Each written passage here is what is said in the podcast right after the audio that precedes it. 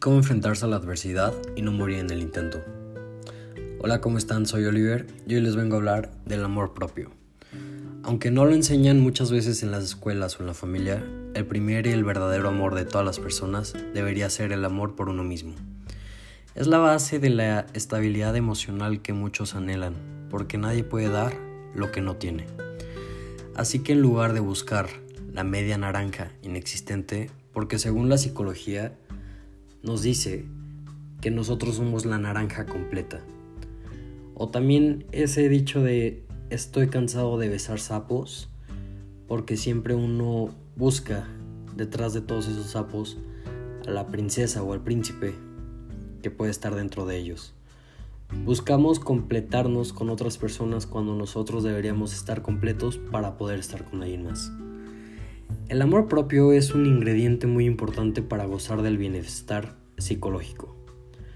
Y pues lo, se haga lo que se haga, si no nosotros nos damos a nosotros mismos el valor que merecemos, no va a venir nadie más a dárnoslo. Sin embargo, el amor propio es algo que normalmente es visto en el mundo como algo muy distorsionado, porque lo vinculan mucho con el egoísmo. El amor propio no es egoísmo.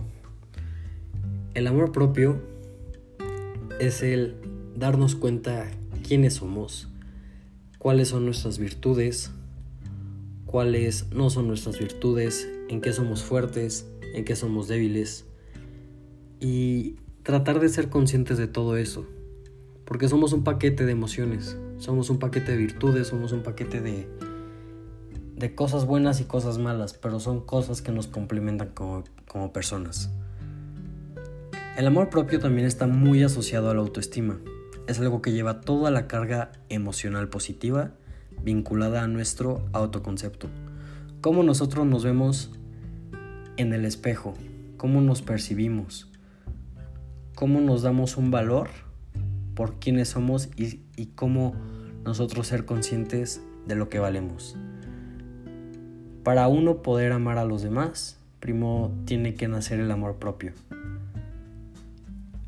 En exceso puede llegar a verse un poco egoísta, pero el amor propio nunca estará de más.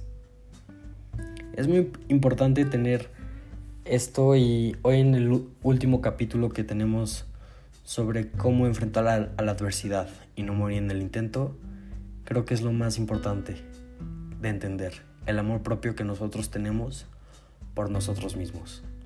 Muchas gracias, esto ha sido todo y pues gracias por todo.